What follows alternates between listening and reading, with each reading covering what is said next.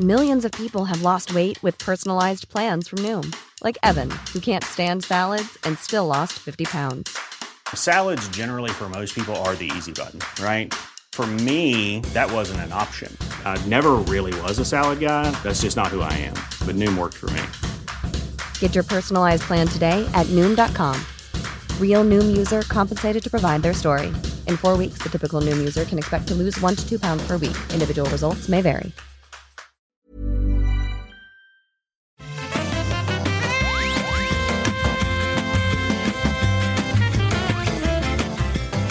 Bonjour à tous et bienvenue dans le Rendez-vous Jeu, l'émission on vous résume toute l'actu des jeux vidéo, que ce soit console, PC, industrie. On parle de tout et on, en plus de résumer et d'en parler, on essaye d'analyser un tout petit peu et de vous fournir les clés pour tout comprendre et en tout cas, euh, à défaut, passer un très bon moment tous ensemble. Je suis Patrick Béja, c'est l'épisode 175, nous sommes en février 2021 et je voudrais évidemment remercier les auditeurs qui permettent à l'émission d'exister, les patriotes qui la soutiennent sur Patreon, ils sont bien nommés, notamment Fabien Beclin, Austrasier, Dave from BNF, je me demande si c'est la Banque de France BNF, Olou, L'Orange, Tom et les producteurs Lancelot Davizard, Chulrac et Johan Journet le nom se prononce Journée. Merci à vous tous et en particulier aux producteurs, à tous ceux qui permettent à cette émission de se faire.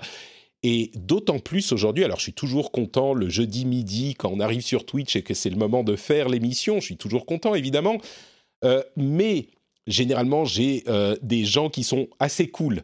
Aujourd'hui, j'ai deux invités exceptionnels qui emplissent mon cœur d'une joie indicible par leur euh, présence. Mais, c'est vrai en plus ce que je dis. Vous, avez l'impression que je, je- j'exagère, mais c'est tout à fait vrai. Parce que d'une part, on a, euh, on a Trinity, j'ai, failli dire euh, Priscilla Trinity, mais on a Trinity. Tu peux dire les deux, comme Je t'ai dit, il n'y a pas de problème. euh, qui a déjà participé à l'émission à plusieurs reprises, mais qui là me Oui. fait l'immense honneur et l'immense joie euh, de faire sa première participation en tant que régulière, puisque tu vas nous rejoindre tous les mois, tous les mois dans, dans le rendez-vous jeu pour commenter avec moi. Donc je suis super content. Et je, je suis très contente que tu m'aies proposé. Sincèrement, c'est un réel plaisir euh, de, de participer à l'émission. Donc, quand tu m'as envoyé un petit message pour savoir si je voulais être là tous les mois, mais c'est un grand oui euh, direct. donc, euh, donc vraiment un plaisir de vous retrouver. Et maintenant, de vous retrouver tous les mois. Tu sais, c'est marrant parce que ces, ces émissions, ces podcasts, ça me donne l'occasion de parler à des gens que euh, j'admire et je me dis, moi, je suis tout en bas de, le- de, de- de l'échelle et je, les, je vois les, les stars en haut et je me dis, Oh, mais ces gens-là sont tellement cool, tellement sympas, comme mon pote Dany, par exemple, qui est là tous les mois, ou Jika, journaliste euh, de, de renom, qui me fait le, le plaisir également de venir euh, tous les mois dans l'émission. Et donc, je suis hyper heureux. Je me suis dit, mais Trinity, est-ce qu'elle va accepter accepte. Non, c'est gentil. Et puis, tu n'es pas tout en bas. Sache que beaucoup de gens me parlent de ton émission. Ah. Beaucoup de gens de ma chaîne viennent me dire qu'ils connaissent ton émission. Oh, euh, très gentil.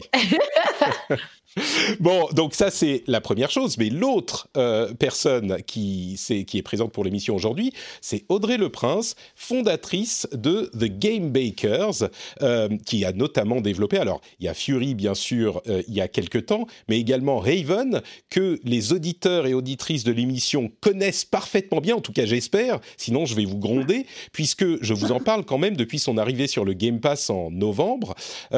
Et bon, The Game Bakers, et tu as une histoire dans l'industrie, Audrey, depuis, depuis un bon moment, et je suis très heureux de te recevoir dans l'émission, du coup. Eh ben, moi aussi, je suis ravie. Et c'est d'ailleurs euh, le premier podcast que j'ai accepté de, de faire euh, depuis le lancement de Heaven parce que ça me faisait plaisir de participer. Écoute, euh, je vais, je vais prendre ça pour moi. euh, je vais être extrêmement, extrêmement euh, présomptueux sur ce coup. Je me dis, eh, franchement, le, le rendez-vous jeu est du coup d'une qualité suffisante pour que euh, Audrey accepte d'y participer. Je suis très flatté. Bah, merci en tout cas Audrey d'être là. Je suis sûr qu'on va qu'on va parler de Haven justement un petit peu plus loin dans l'émission parce que moi j'ai plein de questions à, à poser. Mais la grosse news de la semaine, c'est quand même la BlizzCon, euh, ou plutôt, je devrais dire la BlizzCon Line, parce que c'est pas du tout la même chose qu'une BlizzCon. Et je dis ça en, en plaisantant un petit peu, mais il y a vraiment une euh, différence extrêmement, pas juste notable, mais sensible. C'est-à-dire que la BlizzCon, c'est l'événement de Blizzard annuel qui a lieu généralement en novembre, tout début novembre, qui est à la fois l'occasion de faire une grosse fête marketing PR pour la société et en même temps, de manière vraiment euh, réelle, de réunir la communauté et de euh, donner l'occasion aux membres de la communauté de se retrouver, de passer deux jours ensemble, assez fous et hyper euh, joyeux dans le partage de la geekerie qu'ils et qu'elles ont tous. C'est vraiment un truc qui est une composante essentielle de la BlizzCon généralement. Alors bien sûr, cette année, elle n'a, enfin l'année dernière en 2020, elle n'a pas eu lieu et elle a été remplacée par la BlizzCon Line entièrement online qui a eu lieu. Eh ben, il y a euh, une petite semaine environ, quelques jours. Et évidemment, c'était pas la même chose déjà à ce niveau. Et en plus de ça, il faut avouer que euh, on n'avait pas non plus d'annonce assez notable pour, je dirais, dans l'esprit de la plupart des gens, justifier une vraie BlizzCon. Bon, ça tombe bien parce que ce n'était pas une vraie BlizzCon, mais on attendait peut-être. Ils ont bien fait leur calcul en fait. Voilà. mais euh, on attendait différentes choses. Alors peut-être pas une date pour Diablo 4, mais peut-être une date pour euh, Overwatch 2. Et non seulement on n'a pas eu de date pour Overwatch 2, mais on n'a même pas eu de euh, de, présence d'Overwatch 2 dans la cérémonie d'ouverture. Quasiment rien pour Diablo 4 non plus. Un, nouveau personnage, le Rogue, euh, qui était quand même assez cool à voir euh, évoluer, mais c'était pas non plus une annonce extrêmement importante. Et puis des petits trucs attendus, euh, enfin des petits trucs. Certains sont fous de joie à l'annonce de Diablo 2 Resurrected, un, remaster, remake remaster. À vrai dire, c'est même un remake puisqu'il est en 3D à 60 FPS, etc. de Diablo 2. Il y a des annonces pour d'un nouveau mode notamment pour Hearthstone qui a l'air assez cool. C'est un mode euh, un petit peu roguelite à progression comparable à Slay the Spire presque. Euh, il y a aussi l'annonce de Burning Crusade classique et puis un patch pour World of Warcraft Shadowlands. Mais Burning Crusade classique qui est intéressant parce que ils vont continuer à avoir d'un côté Warcraft classique, et puis d'un autre Burning Crusade classique, et puis WoW euh, Retail normal avec Shadowlands. Peut-être pourquoi pas un jour World of Warcraft euh, Wrath of the Lich King classique. Enfin, ils ont plusieurs versions du jeu, toujours sous la même ombrelle de l'abonnement unique à World of Warcraft, qui devient un jeu à multiples services.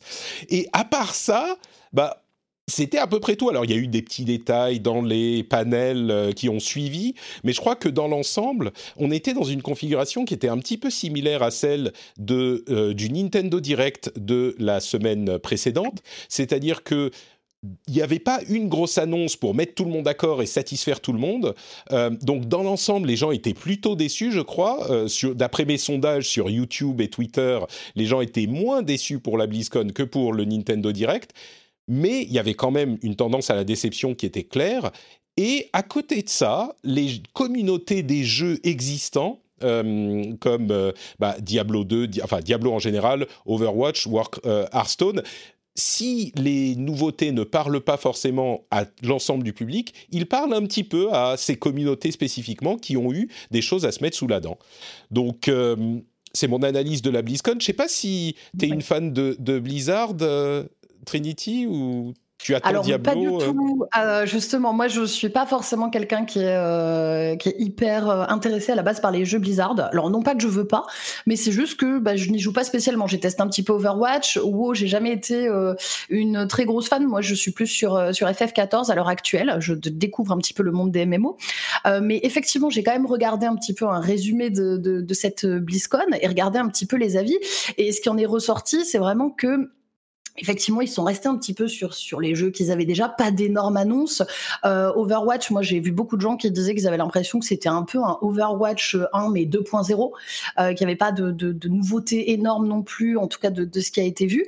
Euh, donc un petit peu mitigé, euh, en tout cas au, vu de, de, ce qui est ressorti euh, sur les réseaux. Et effectivement, pas d'énormes euh, euh, qui fait qu'on va tous être fédérés autour de ça. Euh, et puis moi, je remarque effectivement que bon, bah, ils sont très concentrés sur euh, leur licence actuelle. moi, j'aime bien, tu vois, quand quand on a une, une, nouvelle licence qui arrive, quand on nous utilise un truc qui, qui va sortir un petit peu de ce qu'on a déjà. Et là, bon, bah, on reste énormément focus sur ce qui est déjà présent, quoi. C'est marrant parce que c'est effectivement, enfin, c'est évidemment une. Pardon, Audrey, je, je, t'interromps. Tu voulais dire quelque chose? Non, mais j'allais réagir sur ce que disait Trinity, mais je peux, je peux attendre si tu préfères. Non, non, mais bien sûr. je, préfère largement t'écouter que de parler moi-même. Mais non, mais Trinity, tu disais, ils sont énormément concentrés sur leur licence, et, c'est vrai que moi, je pense que c'est, euh, d'un point de vue business, c'est tout le challenge de ces énormes sociétés, et Blizzard en particulier, qui est connu pour, euh, euh, leur, philosophie de sortir les jeux when it's done, donc quand c'est prêt, c'est prêt quand c'est prêt, qui a inspiré d'ailleurs énormément de, d'acteurs de, l'industrie, énormément d'indés. Euh, et, donc, ils sont confrontés à, ce challenge de ne pouvoir sortir que des choses qui sont parfaitement euh, construites pour l'expérience utilisateur, parfaitement euh, designées, qui sont impeccables. Donc c'est énorme, ils ont, ils, ont, ils ont, une pression sur leurs épaules à ah chacun de leurs jeux, à chacun de leurs pas qui forcément fait que c'est forcément difficile de, faire des grosses annonces tout le mmh. temps.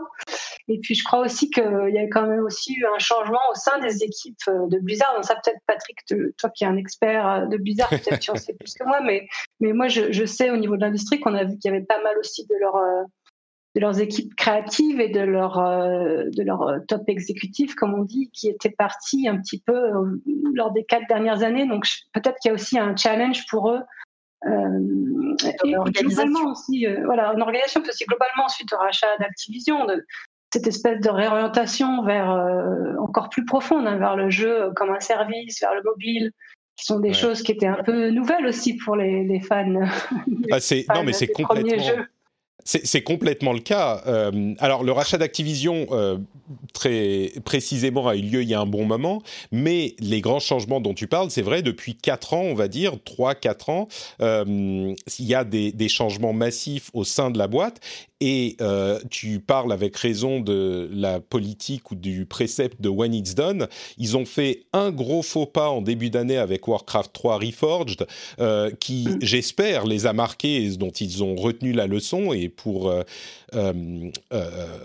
Diablo 2, ils, ils feront les choses, ils géreront les choses autrement. Et, et à côté de ça, ils ont, ils ont adresser la chose, c'est un anglicisme, vous m'en excuserez, mais ils ont euh, dit dans la conférence, euh, Jay Allen Brack, le président actuel, a dit, bon, c'est vrai qu'on parle que des trucs qui existent déjà, on regarde en arrière, bon, c'est les 30 ans de Blizzard aussi, on a fait euh, Blizzard Arcade avec les trois vieux jeux, Lost Vikings, Rock'n'Roll Racing et, ah, comment il s'appelle le dernier? Le nom m'échappe, mais le dernier aussi qui est ramené au goût du jour, enfin, qui ont été rendus disponibles sur toutes les plateformes, donc ils regardaient vraiment en arrière, mais on a encore plein de trucs sur lesquels on travaille, des trucs nouveaux, des trucs différents. Et donc, euh, je vous demande de, nous donner votre patience parce qu'on est en train de bosser dessus, mais on n'est pas encore prêt à les annoncer. Et d'ailleurs, même Overwatch 2, euh, qui était, moi j'y avais joué à la BlizzCon en 2018, et il était effectivement un mode PVE pour Overwatch 1 qui était un truc PVP. Moi, j'ai l'impression que ils se sont rendus compte de l'ampleur de la tâche de créer un vrai mode PVE rejouable jeu-service. Et je crois que l'une des raisons pour lesquelles ils ont dit bah il sortira pas en 2021, toujours pas, et on n'a même pas de date, c'est que ils ont euh, revu l'ambition du jeu pour peut-être proposer quelque chose qui s'approche un peu plus de d'une vraie mise à jour d'un jeu coop euh, à, la Left 4 Dead. Là où jusqu'à maintenant, bah, Left 4 Dead est resté le template, mais eux, ils veulent proposer un vrai truc service un peu plus, euh, un peu plus cool un peu plus travaillé. Et c'est une ambition, c'était un jeu qui était beaucoup plus ambitieux que ce qu'ils pensaient à l'origine. Oui, c'est 2019 pour Overwatch 2, pardon, pas, de, pas 2018. Mais du coup, ils sont dans une situation hyper compliquée, je crois, parce que ils ont bien sûr assez clairement une pression qui leur est amenée du dessus d'Activision pour sortir des choses, mais comme on en parle depuis quelques mois, ils n'ont pas sorti de vrais, nouvelles, de, vrais nouveaux jeux, il n'y avait que des extensions et des, contenus euh, in-game, ils n'en ont pas sorti depuis 2016. Et évidemment que c'est frustrant pour les joueurs de voir que les jeux sortent pas et que ça fait 5 ans et ça fera 6 ans, rendez-vous compte, 6 ans sans sortir de nouveaux jeux. Mais en même temps, est-ce qu'on peut pas est-ce qu'on n'est pas, on n'a pas le devoir de se dire, bah, c'est peut-être mieux de ne pas sortir le jeu quand, tant qu'il n'est pas fait. Là, peut-être que je me retourne vers la développeuse ou vers la, euh, vétérante de l'industrie. Euh, ça, ça doit pas être facile pour eux, mais en même temps, on peut pas leur reprocher de ne pas sortir les jeux tant qu'ils sont pas finis, même si ça prend trop longtemps. Ou alors est-ce qu'à un moment il faut dire, bah c'est bon, on va le sortir quoi. Il faut qu'on sorte quelque chose. Non, non. Après, euh, je, suis assez d'accord avec toi. On, l'a vu, euh, il y a eu quand même euh, quelques quelques gros couacs et on repense notamment par exemple à Cyberpunk où bah ça, a créé quelques problèmes hein, forcément. donc non, effectivement, moi je suis d'accord. Il vaut mieux leur leur laisser le temps. c'est sûr qu'on a l'envie en fait. Quand, quand je parlais de ça, on a l'envie qu'il y ait une nouveauté. Alors après, moi, je, comme je vous disais, je suis pas une grosse fan de Blizzard, mais je suis toujours preneuse, tu vois, d'avoir quelque chose de nouveau qui arrive. Euh, on a l'envie, mais je pense qu'effectivement, il vaut mieux laisser le temps au studio euh, de faire son travail, de le faire correctement, euh, même si on doit un petit peu patienter. Ouais. Et ça prend un, temps, un temps énorme. Hein. On sous-estime vraiment les temps de production. mais les AAA d'aujourd'hui, que ce soit ceux de Blizzard, ceux de Ubisoft, c'est 5, 6, 7 ans pour faire des créations originales. C'est plus. Euh, c'est parce qu'on est maintenant de sortir des nouveaux jeux tous les deux ans, c'est fini. C'est ça, bah c'est parce qu'on est parti, on, a été habitué à ça. Il y a eu un moment mm. quand même où il y a eu un gros boom, où on a eu des jeux qui sortaient tous les ans, tous les deux ans, et je pense qu'on a vraiment habitué les gens à avoir un peu tout le temps cette, ce, flot de jeux qui arrivent. Euh, et, euh, et, maintenant, bah, les studios prennent un peu plus le temps quand même de mm. prendre le temps de bien développer et de sortir quelque chose qui est solide, quoi. Il y, a des orientations dans l'industrie, c'est sûr, mais il y a aussi la, question que tu évoques, Audrey. Euh, il y a quelques, allez, 10, 20 ans, euh, sortir un jeu en deux ans, c'était possible. Et je crois aussi que dans la génération PS4, euh, Xbox One, les studios ont arrêté de faire des jeux double A qui étaient sortis rapidement en deux ans et se sont concentrés sur les énormes productions. Bon, Blizzard a toujours été dans une situation particulière, mais tu confirmes, un gros jeu comme ça, ça prend 7 ans, quoi, 8 ans à, développer. Ça, j'ai, peut-être que j'exagère un petit peu, mais au moins 3-4 ans. Tu peux rien faire en moins de 3-4 ans, quoi. Bah, surtout si c'est une nouvelle IP complètement, effectivement, là, ils ont des enjeux créatifs euh, énormes. Et puis, ne serait-ce que produire, euh, même, même quand on a une équipe aujourd'hui qui fait quoi, 700 ou 1000 personnes, qui est la taille moyenne des équipes de AAA euh, aujourd'hui, même avec autant de gens, ça prend un temps fou de produire tous ces contenus. Euh, à la qualité qui évolue aujourd'hui. Et puis après, bon, après, je, je sais pas, moi je, je, joue pas non plus au jeu Blizzard, je sais pas si c'est leur logique de faire beaucoup d'early access. Euh, je sais pas s'il y a beaucoup d'early access chez Blizzard. non, pas vraiment. Donc en plus, chez, Blizzard, de faire un truc parfait. C'est ça. Chez Blizzard, ils font des bêtas euh, parfois et des bêtas euh, fermées puis ouvertes, mais leurs bêtas elles sont tellement euh, peaufinées qu'elles sont à un niveau de, de jeu sorti quoi. Ils sont connus pour ça et moi j'espérais la bêta Overwatch 2 cette année et clairement ça va pas arriver. Mais bon, Overwatch 2 c'est un nouveau jeu mais c'est pas une nouvelle licence. Mais ouais, je, sais pas. Moi, je suis, je suis quand même frustré évidemment de, tout ça parce que j'ai envie. Je suis méga fan d'Overwatch. J'y joue encore. Rendez-vous compte, j'y joue régulièrement, c'est un bon passe-temps. Euh, et malgré le manque de contenu, j'y joue encore. Mais c'est plus comme à l'époque. Moi, je mentionne souvent le fait que euh, entre Diablo et Diablo 2, il s'était passé quoi Deux ans, je crois? Quelque chose comme ça? Et euh, enfin, c'était plus, c'est plus, c'est plus comme ça. Entre Warcraft 3 et World of Warcraft, il y avait eu un an et demi. Ils avaient été développés en parallèle. Enfin, et c'est plus, c'est plus comme ça que ça se passe, quoi. Mais il n'empêche, moi, j'aimerais bien jouer à Overwatch 2 ou à autre chose. Tu vois, c'est, c'est, c'est fou. Six ans sans rien, six ans sans rien. Bon, pas rien, mais. Euh, c'est incroyable. Et financièrement, c'est ça aussi qui me paraît intéressant à noter financièrement, la crainte qu'on a, et c'est ce que je dis à chaque fois qu'on parle de ces choses-là, mais la crainte qu'on a avec Activision, c'est qu'ils poussent les développeurs d'en dessous à sortir les jeux avant qu'ils soient prêts parce qu'il faut faire de l'argent rapide. Euh, et quand Blizzard sort un truc, pendant bien dix 10 ans, tout le monde va acheter, même si la, la qualité va peut-être baisser s'il sort trop vite, mais ils ont suffisamment de capital à essorer, de capital sympathie à essorer pour que les gens achètent pendant bien longtemps. Et Activision pourrait faire de l'argent rapide là-dessus. Mais visiblement, ils leur donnent de la latitude. Et on a parlé de tous les problèmes qu'il y avait avec la société et le fait qu'ils euh, euh, euh ferment les, départements de support de PR, marketing, communauté, tout ça, et qu'ils ramènent tout ça au niveau d'Activision et qu'ils transforment Blizzard en une collection de studios. Donc il y a les inquiétudes. Mais je peux pas, euh, je sais pas, moi je peux pas critiquer pour ce point précis le studio. Je peux pas m'amener me, à critiquer le studio qui ne sort pas les jeux parce qu'ils sont pas prêts, alors qu'on se plaint systématiquement, et dans le monde du jeu vidéo on s'en plaint beaucoup, que les jeux sortent pas prêts. Donc je sais pas. Je Blizzard, c'est dans la même catégorie que Rockstar, hein, de toute façon. Donc, euh, c'est des gens qui prennent le temps qu'il faut pour faire leur jeu. Et, moi, je, je, les en félicite et je les remercie, d'ailleurs, parce que ça nous rend plus facile à nous, petits développeurs indépendants, notre, notre, de, de, nous expliquer aussi que oui, non, on va passer six mois de plus parce qu'on en a besoin. Et voilà, c'est comme mm. ça. Complètement. Bon bah écoutez, voilà pour la BlizzCon Line. À vrai dire, il n'y a pas grand-chose à dire de plus. On pourrait rentrer dans, je pourrais rentrer dans les détails de toutes les rumeurs et les euh, euh, les trucs intéressants qu'on a vus dans les la vidéo de la d'Overwatch 2, mais je crois que ça ça ferait euh, chier la plupart des auditeurs, donc on va pas rentrer là-dedans. Quand même, Diablo 2 Resurrected, on peut en dire un petit mot. Il y a plein de gens qui, pour qui Diablo 2, c'est un jeu absolument monumental, un jeu fondateur de leur histoire de joueurs. Et ils ont l'air d'avoir euh, travaillé le, remaster, euh, remake avec énormément de soin. Je parlais de la question des 25 images secondes, par exemple. Faire tourner un jeu qui en 25 images secondes en 60 images secondes, quand il y a des histoires de trame près pour euh, les animations et que les, les coups et le bon feeling, eh ben, c'est vraiment pas facile, mais ils le refont de manière un petit peu comme StarCraft 2, euh, comment il s'appelait euh, Remake, je sais plus comment il s'appelait, pardon, StarCraft 1 Remake. Mais euh, c'est vrai que ça, c'est un jeu qui a énormément de, d'importance pour une grosse partie des joueurs, et donc ces gens-là seront contents de le retrouver. Et il y aura des nouveaux joueurs qui vont pouvoir le, retrouver aussi. À noter qu'il va arriver sur console en plus du PC, évidemment. Donc euh, ça permettra vraiment à un public plus large de, le trouver. Euh, et à propos de Diablo, on n'a pas eu de nouvelles du tout de Diablo Immortal, ce qui m'a beaucoup surpris.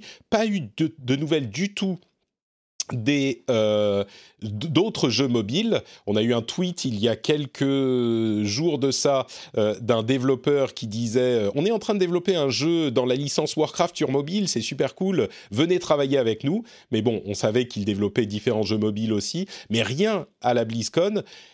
Bon, clairement, c'était un petit peu décevant. Allez, on va on va en rester là. on va finir là-dessus. moi, je, euh, non, Patrick, moi, je voudrais quand même les saluer de l'avoir fait parce que euh, on mm. est dans un, dans un moment difficile de, du monde, du monde. De oui, je crois qu'on peut le dire. Oui. Et, euh, on est tous en train de se, on est tous en train d'essayer de, se creuser la tête. Et nous, à Game Bakers, de façon très, voilà, dans notre studio, on se pose aussi les mêmes questions. C'est comment on peut encore réussir à faire des événements pour notre communauté avec les joueurs et les joueuses qu'on a envie de rencontrer, et qui ont du sens aujourd'hui dans un monde où on peut plus vraiment rien faire. Et eux, bah, bah voilà, ils l'ont quand même fait en ligne. Et moi, je dis chapeau, c'est bien de continuer à le faire, et de pas tout laisser tomber parce que euh, c'est important, quoi. C'est important de se retrouver même en ligne. Mmh. C'est vrai. Eh, c'est marrant parce que de mes euh, contacts internes euh, chez Blizzard, que j'ai encore, pour ceux qui ne savent pas, j'ai travaillé chez Blizzard pendant quelques années, il y a bien longtemps maintenant, mais euh, ce qu'ils me disent, c'est qu'ils ils tenaient à le faire au niveau de la hiérarchie, mm. justement pour garder ce lien avec la communauté et que pour eux, c'était mm. important, comme il n'y avait pas eu de vrai BlizzCon en physique, d'avoir quelque chose pour garder ce lien avec leur communauté et que c'est important autant pour les développeurs que pour la communauté. Donc, ça va un petit peu dans la, dans la ligne de ce que tu dis. Et mmh. donc, c'est vrai que c'est compréhensible. Bon, donc voilà pour euh, la BlizzCon Line. On va parler des jeux auxquels on est en train de jouer en ce moment et je vais avoir l'occasion de poser des questions sur Haven, euh, notamment à Audrey. Mais avant ça, je voudrais vous parler de Patreon, patreon.com slash rdvjeux. Vous savez ce que c'est, c'est le moyen de soutenir l'émission.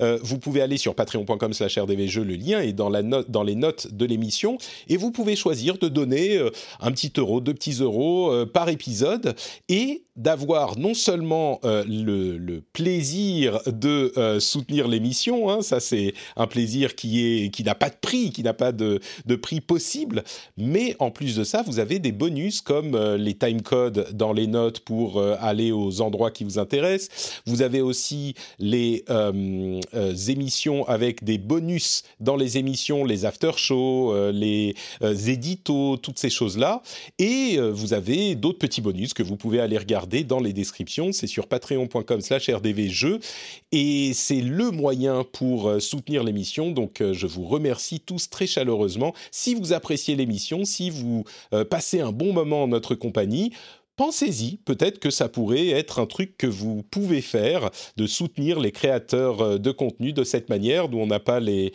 euh, méthodes intégrées aux médias, euh, donc ça passe par Patreon. Mais allez jeter un coup d'œil, c'est vraiment simple, ça prend deux minutes, vous pouvez le faire depuis votre mobile, depuis votre ordinateur bien sûr, et j'apprécie évidemment énormément le fait que vous me permettiez de faire cette émission. Euh, alors, parlons un petit peu des jeux auxquels euh, on est en train de jouer en ce moment. Il y a euh, Curse of the Dead Gods, je ne vais pas en parler très longtemps parce que j'en avais déjà parlé, mais il vient de sortir et c'est un petit studio lyonnais qui s'appelle Pastec Games qui a énormément travaillé dessus. C'est édité par Focus Home Interactive, donc c'est vraiment franco-français, cocorico. Et j'ai fait une vidéo sur ma chaîne YouTube euh, qui détaille un petit peu le jeu. Donc, si vous voulez voir de quoi il en retourne, le gameplay qui est hyper euh, pointu, hyper bien euh, ficelé, vous pouvez aller voir. C'est sur youtube.com/slash notepatrick. D'ailleurs, c'est marrant parce que les, vidéos de review se, sont hyper, se font hyper peu de vues. Je ne sais pas pourquoi, beaucoup moins que les autres, même si la chaîne est petite. Et je suis pas sûr de comprendre pourquoi. Mais bon, moi, je pense que la vidéo, elle était pas mal. Donc, vous pouvez aller la regarder si ça vous intéresse. Moi, j'en étais très fier.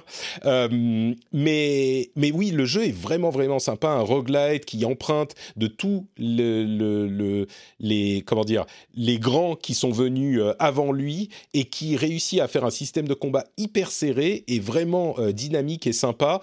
Curse of the Dead God, ça coûte 20 euros. C'est dispo sur toutes les plateformes. Moi, j'ai vraiment bien aimé.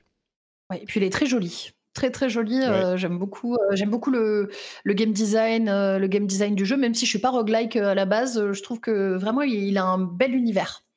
Ouais, c'est vrai. C'est et, et c'est comment dire, il fait tout assez bien et, je trouve que le gameplay, euh, tu as joué en early access ou tu as joué euh? Non, pas du tout. Moi, j'ai regardé, euh, j'ai regardé plutôt quelques personnes y jouer. Euh, Bon, j'ai voulu regarder parce que c'est lyonnais. Moi, je suis lyonnaise, tu vois, donc je, ah, soutiens, je soutiens la, la, la, ville. Mais voilà, j'ai voulu un petit peu regarder quand même, quand même ce que ça donnait, mais je n'y ai pas encore joué. D'accord. bah alors justement, tu joues à quoi en ce moment? Attends, je sais comme, comme tu me l'avais dit euh, il y a quelques semaines de ça, évidemment, tu t'es précipité sur Mario 3D World. Bah, pas encore. je sais que j'ai reçu le mail, ils m'ont envoyé le mail pour que, ah je l'ai et euh, j'ai pas encore, euh, j'ai pas encore donné suite. J'étais sur d'autres choses. Alors non, à quoi j'ai joué? Vous en avez peut-être parlé dans les dans les épisodes précédents, mais forcément j'ai joué à Little Nightmares 2. Que j'ai terminé qui pour moi était euh, une petite merveille, euh, vraiment. Euh, sincèrement, ils ont vraiment réussi à faire quelque chose de presque meilleur en fait que le premier. très belle continuité, donc on s'est on s'est régalé. On a fait trois streams dessus. Et là, en ce moment, bah, comme comme d'habitude, moi, tu sais, j'adore les jeux de survie, donc je suis sur l'extension Valheim. de Ah non, d'accord. Même pas. Je ne suis pas encore allée dessus. Tout le monde me dit qu'il faut que j'aille dessus, mais pas encore. Là, je suis allée sur l'extension de Green Hell qui s'appelle Spirit of Amazonia. Donc Green Hell, c'est un attends, jeu. Attends, Green Hell, c'est quoi ça? Hi, I'm Kara Berry, host of Everyone's Business But Mine, and I am an all inclusive addict. Enter Club Med, the best all inclusive for you and your family. With resorts worldwide, from their family flagship resort, Club Med Punta Cana, to their only mountain resort in Canada, Club Med Quebec, they have everything you need to relax. With their 20 plus sports activities, wellness programs, you can dine on delicious cuisine and make memories with your family. So book your next getaway with Club Med. Visit clubmed.us or call 1 800 Club Med or your travel advisor. Hey everyone, I've been on the go recently Phoenix, Kansas City, Chicago. If you're like me and have a home but aren't always at home, you have an Airbnb. Hosting your home or a spare room is a very practical side hustle. If you live in a big game town, you can Airbnb your place for fans to stay in. Your home might be worth more than you think. Find out how much at airbnb.com/slash boast. Alors ça, c'est un jeu de survie euh, hardcore euh, qui se passe euh, dans la jungle amazonienne. En gros, c'est un peu dans l'esprit, tu vois, entre guillemets, cannibal holocauste. Hein. Donc tu te retrouves avec des autochtones qui veulent ta peau et tu vas pouvoir survivre avec une mécanique de gameplay très intéressante parce qu'il sort un petit peu des sentiers battus. Tu vois, tu peux choper des parasites. Il y a vraiment beaucoup de difficultés quand tu commences le jeu. Et là, il y a une extension qui est sortie avec un nouveau pan d'histoire, une nouvelle partie de la carte. Donc en ce moment, on est on est en train de faire ça, on coupe du bois et, on fait des petits feux de camp, c'est génial. tu dis c'est hardcore, donc c'est vraiment les jeux de survie. Justement, je disais la semaine dernière que Valheim, la raison pour laquelle il euh, semble avoir beaucoup de succès, c'est il est beaucoup plus, euh, beaucoup plus doux. C'est le survival gentil, il n'y a pas de PVP, euh, tu es en équipe et tu. là, c'est le contraire, quoi. Moi, c'est un peu voilà, c'est un peu le contraire. Si vous aimez le côté, euh, bah, pour ceux qui connaissent, il y a, The Forest, hein, mais c'est encore différent de, The Forest. C'est vraiment, tu es seul dans la forêt. Alors tu peux y jouer en coop, hein, mais clairement, je conseille d'y jouer euh, solo. C'est quand même plus intéressant. Euh, et là, c'est survie, vraiment, c'est survie hardcore. C'est très dur. Tu peux te faire piquer par des araignées, par des scorpions. Il faut que tu te soignes. Tu dois trouver des plantes. C'est vraiment c'est vraiment hardcore, mais euh, très très sympa comme jeu. C'est un petit studio indé qui l'a fait et euh, qui l'a très bien réalisé. Donc euh, j'aime bien mettre en avant ces, petits jeux de survie qui sont hyper bien faits. D'accord. Ça s'appelle Green Hell et tu peux nous rappeler le nom de l'extension? L'extension s'appelle Spirit of Amazonia et elle est comprise directement dans le jeu. D'accord, ok. Donc c'est un patch inclus. Très bien. Exactement. Ok, super. Euh, est-ce que tu es en train de jouer à des trucs, Audrey, en ce moment, ou tu es trop occupé pour ça? Oui, non, non, c'est ça, c'est la, vie des développeurs de jeux vidéo. En fait, c'est que on nous dit tout le temps qu'on joue tout le temps, ce qui n'est pas vrai. En fait, parfois, on doit aussi sortir des jeux et on travaille très très dur. Donc là, mon jeu vient de sortir, donc comme tout développeur, je rattrape mon retard. je joue à tous les jeux qui sont sortis en 2019 et que j'ai pas pu jouer. Et euh, moi, j'aime bien jouer sur ma Switch aussi. Donc là, je jouais à Short Hike, que tu as peut-être déjà commenté. Euh, tu sais, le, jeu où tu joues euh, ce, petit, ce petit oiseau qui, bah, qui fait une randonnée, en tout cas dans un parc, fait par un indépendant, quasiment tout seul encore. Ce genre de jeu qui, qui m'impressionne toujours avec ses équipes ultra réduites. C'est très poétique, c'est très reposant.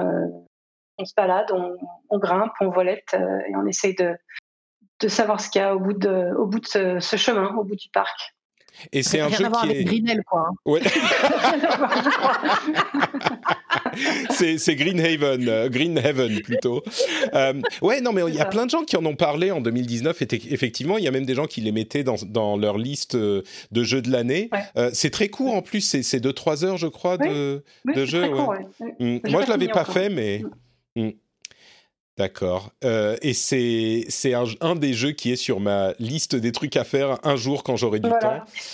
Euh, ça. Tu vois, en fait, maintenant que, que, mon fils a 3 ans, je commence à avoir du temps. Et comme le deuxième arrive dans un mois, c'est euh, pile, je replonge, quoi. Donc, je, le, je le programme pour 2024-2025, à peu près quand Overwatch 2 sortira, tu vois. Tu pourras le jouer avec ton, ton plus grand fils, là. C'est ça. On jouera. Bien, on pourra le regarder tous les deux, c'est ça. Tout à fait. Euh, ouais, donc Short Hike, très bien. Euh, moi, j'ai testé aussi euh, Ghost Runner, qui a eu une démo qui est sortie sur toutes les plateformes il y a quelques jours, deux ou trois jours. Et Ghost Runner, c'est un jeu qui me, sur, dont j'étais assez curieux et je me suis dit, bon, je vais pas le prendre parce que ça m'a l'air un petit peu difficile quand même euh, pour, euh, pour moi qui n'ai pas énormément de temps et qui n'ai plus le temps de faire ces die and retry euh, hyper compliqués. Mais c'est vraiment le fantasme du ninja cyberpunk. On est un, un, type qui court, qui a un sabre et qui doit zapper entre tous les ennemis pour les découper en rondelles. Et c'est vraiment ça, mais bon sang que c'est dur. Euh, je vais pas en parler deux heures parce que la démo est disponible et j'ai vraiment joué un tout petit peu, mais j'ai testé euh, juste pour voir ce que ça donnait. Vous pouvez aller regarder vous-même aussi, puisque, comme je le disais, il y a la démo. Mais c'est vraiment, tu cours partout, tu fais des dashs, tu, euh, tu, tu, peux, comment dire, parer les coups des ennemis, mais tu prends un coup, t'es mort tu dois recommencer au checkpoint et tu recommences vraiment en deux secondes. C'est le die and retry très bien fait où tu as euh, une demi-seconde pour recommencer ton truc. Donc, c'est le pur. Allez, je, fais, je tente encore une fois. Je tente encore une fois et, tu te retrouves à passer euh, une heure dessus pour, euh, pour, faire, pour essayer de passer le niveau. C'est vraiment bien foutu. J'ai vu mon. Moi, j'y ai pas joué, mais j'ai vu mon chéri y jouer et beaucoup rager hein, dessus. Euh, tu et, et c'est vrai que quand tu le regardes, tu sais, d'un point de vue extérieur, c'est hyper prenant et c'est ultra fast. Hein. C'est clair que c'est euh, c'est le die and retry, mais hyper rapide. Mm. Euh, et il était, il était très joli, très joli à regarder. Euh, mais personnellement, je ne serais pas allé dessus, ça allait trop m'énerver. c'est vrai qu'il faut pas, faut pas trop avoir tendance à jeter la manette, hein, parce que sinon, elle se retrouve par terre. et d'ailleurs, à la manette, c'est hyper difficile de contrôler. C'est le genre de jeu où je me dis, il faut mieux la souris et le clavier quand même. Enfin, la souris pour être précis dans les mouvements. La manette, je pense que c'est pour ça. Il était à la manette justement, et je, je l'entendais pouffer euh, de rage. Et par moments, je venais voir ce qui se passait. exactement, exactement. Euh, c'est quand même une grande année pour euh, les studios polonais. et il y a quelque chose avec le cyberpunk et la Pologne, je sais pas, mais en tout cas, c'est vrai, c'est pareil. Ghost Runner, énorme succès. Hein, et mm. bon, évidemment, c'est vrai que. Polonais aussi. C'est marrant, il y, a, il y, a, des tendances pour les jeux polonais et je sais plus pourquoi je regardais un jeu c'était un Ah non, j'étais en train de regarder une euh, série de documentaires où il parlait de euh, Tchernobyl et j'ai été frappé par la comment dire l'influence de l'ensemble du bloc soviétique sur les jeux développés en Russie, en Ukraine euh, et, tous ces pays-là. Et c'est vrai qu'il y a des bah, c'est des références culturelles, j'imagine, mais ça m'a vraiment frappé en voyant cette visite de, de, de Tchernobyl aujourd'hui qui bah, forcément te fait penser à Metro, à euh, Stalker, à tous ces jeux-là. Donc, euh, c'est vrai. Euh, et il y a beaucoup de développeurs en Pologne. attendez, je vais faire une transition de folie. On a aussi beaucoup de développeurs en France. Et l'un de ces développeurs euh, de talent, c'est The Game Bakers. Mais je, je, je, veux te parler de Haven, mais je veux aussi te demander est-ce que on a l'impression qu'en France, il y a beaucoup de développeurs français parce qu'on est français et qu'on les voit, ou est-ce que c'est vraiment comme euh, peut-être l'industrie du cinéma On a vraiment beaucoup de, de, de, de comment dire d'activités dans ce domaine, et pas que avec Ubisoft, mais il y en a plein, plein. J'ai l'impression euh, qui viennent de France. C'est vrai ou c'est une illusion d'optique? Non, non, je crois pas que c'est une illusion d'optique. On a vraiment un, territoire jeux vidéo en France, c'est très très dynamique. Euh, euh, c'est comme tu dis, c'est des gros acteurs euh, comme Ubisoft, mais c'est aussi beaucoup beaucoup de petits studios et d'ailleurs de, studios de moyenne taille, hein, comme Quantic Dream ou d'autres. et du coup, c'est vrai qu'on a, nous, on entend particulièrement parler, mais à l'échelle mondiale, on, on reste un, un, des grands territoires du jeu vidéo. Mm. on a aussi la chance d'avoir des, créateurs et des développeurs extrêmement talentueux. Et après, on a tout l'écosystème derrière qui fait qu'on a une industrie qui fonctionne bien, tu sais, avec toutes les aides qu'on peut obtenir en France pour faire du jeu vidéo, euh, du CNC notamment. On est, un, on est un pays qui soutient beaucoup le jeu vidéo. Donc, euh, l'un dans l'autre, euh, effectivement, si tu nous compares en Europe, on, on, a beaucoup de développeurs. On est aussi un grand pays en France. Mais... Ouais. C'est vrai, bien sûr. Euh, mais du coup, oui, ton, ton explication, c'est au moins en partie. Euh, j'imagine que l'affiliation d'Ubisoft qui a tellement grossi et qui euh, donne des développeurs qui ensuite veulent faire d'autres choses, ça, joue. mais en partie, au moins, les aides contribuent beaucoup au développement de cette industrie chez nous. C'est bon à savoir. Les aides sont, sont, sont importantes, mais c'est vrai, comme tu dis, Ubisoft, c'est la meilleure école de jeux vidéo. Et c'est mm. vrai que il y en a beaucoup qui sont passés par Ubisoft. Et après, tu as aussi tout un réseau d'écoles qui sont de top qualité, euh, aussi d'écoles de jeux vidéo en France. Euh, on en a des très très bonnes. Euh, bah, voilà, donc ça fait qu'on a vraiment un écosystème complet pour avoir des, des, gens talentueux qui vont faire, faire des jeux vidéo.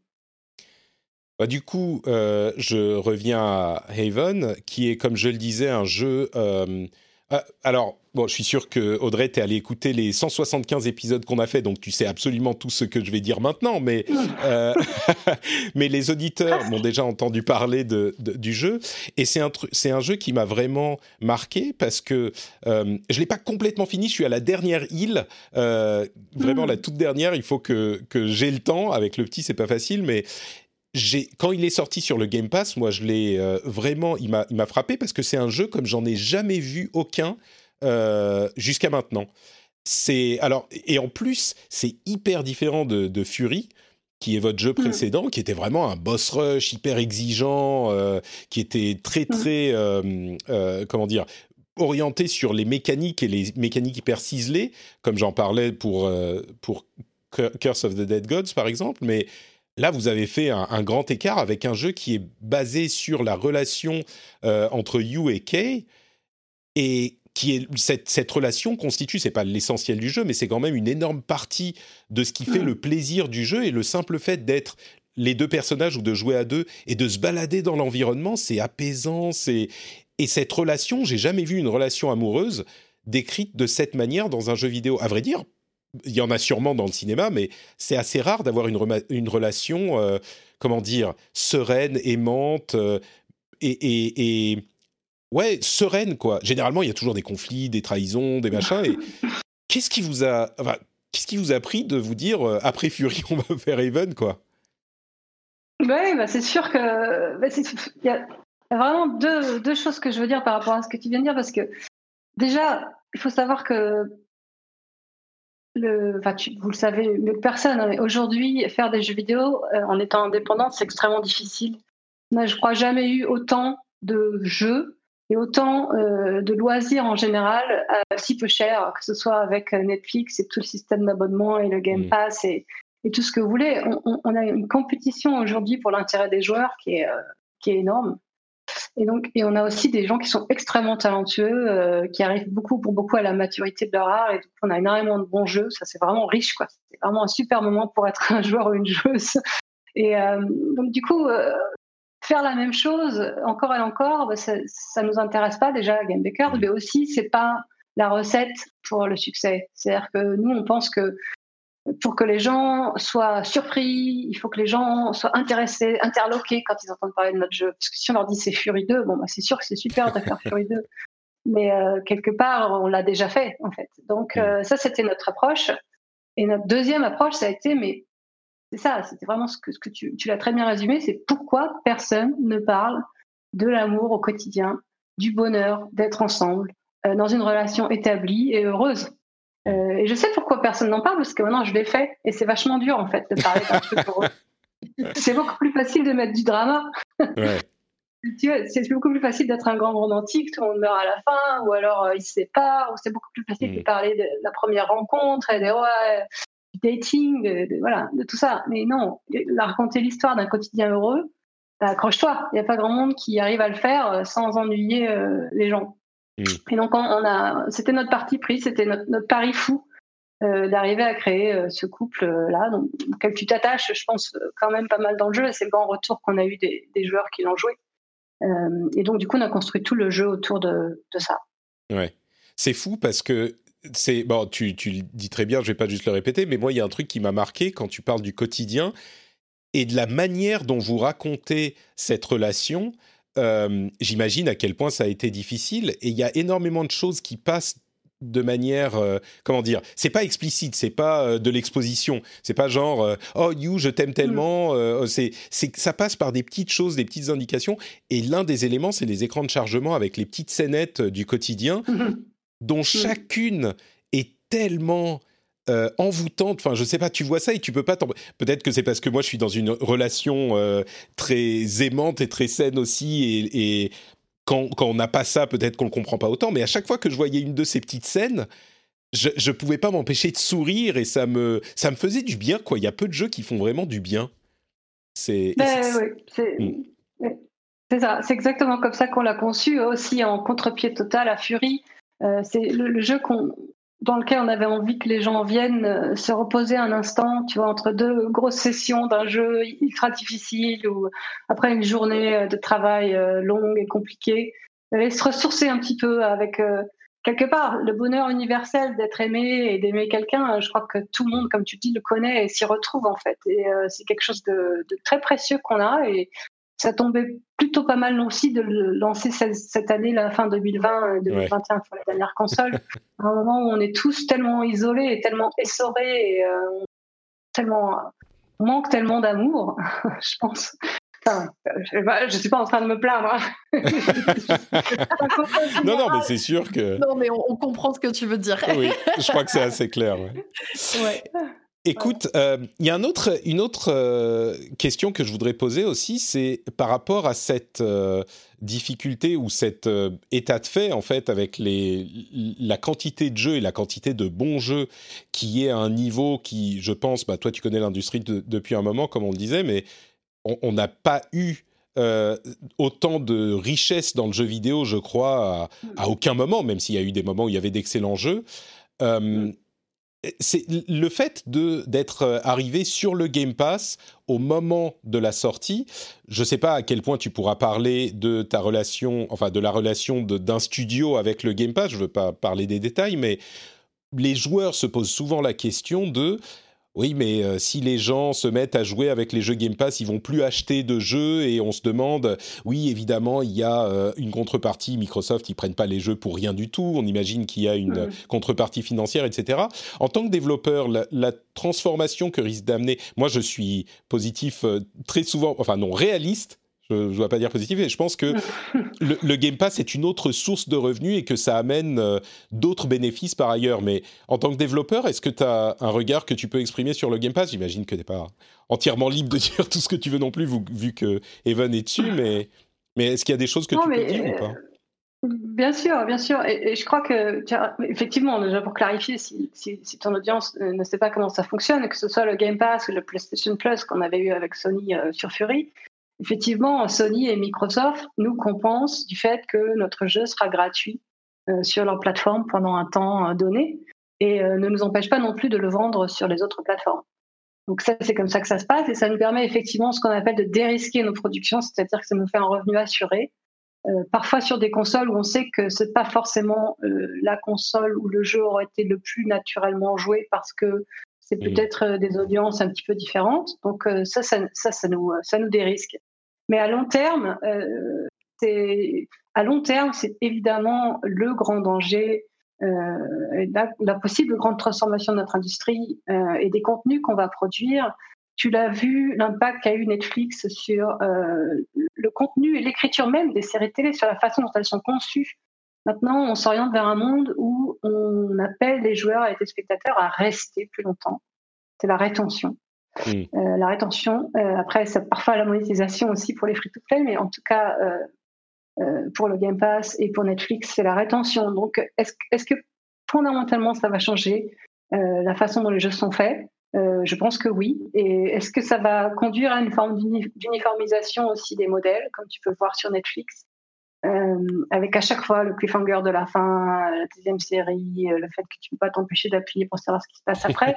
tout ça, tout ça, c'est quelque part, euh, ça repose sur des mécaniques d'addiction qui sont pas forcément ce que chaque développeur a envie de, de, mettre en œuvre dans son jeu. Donc nous, à Game Makers, on est très très loin de cette logique-là. On on a toujours fait que des jeux premium, tu sais, où tu l'achètes et tu n'as rien à acheter dedans, sauf si tu si as envie d'un petit extra ici et là, mais rien n'est nécessaire pour nous, c'est très difficile d'envisager un futur euh, euh, serein où on se dit il y aura encore la place pour des jeux que tu achètes et euh, que tu vas jouer peut-être pas trop longtemps non plus parce qu'on ne veut pas manger tout le temps des joueurs. Est-ce qu'il y aura la place pour ça demain? La question est posée.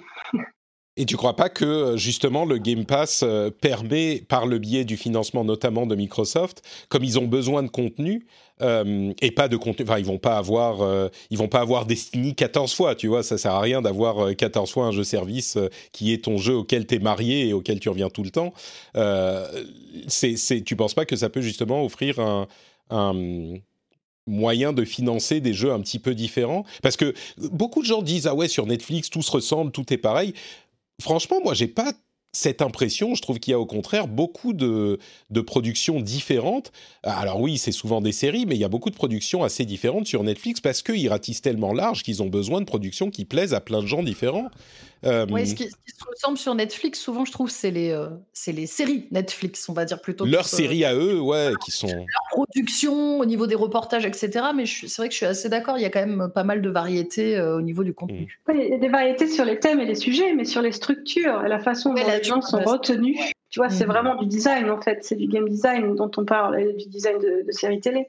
Donc ça, mm. c'est euh, ça, c'est un peu uniforme quand même. Et, et, et, aussi, je, je, par exemple, sur un jeu comme Even, l'apport de, Game Pass, c'est même pas euh, un tiers, euh, c'est même pas un cinquième du budget. Donc, euh, Hmm. euh, C'est tu pas peux que produire beaucoup t'es- de, voilà, Ouais.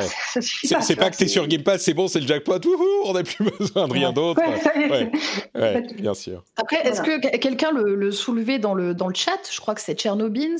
Est-ce que ça vous permet pas quand même aussi d'avoir euh, d'avoir une certaine vitrine, une certaine toucher aussi Mm. d'autres personnes que vous n'auriez potentiellement pas touché si vous n'aviez pas eu le Game Pass? Oui, oui, je pense que sur, euh, tu vois, sur Fury, euh, on le referait les yeux fermés. On a eu 2,7 millions de downloads gratuits sur euh, PlayStation Plus. Ouais. Euh, et ça nous a donné une visibilité de fou.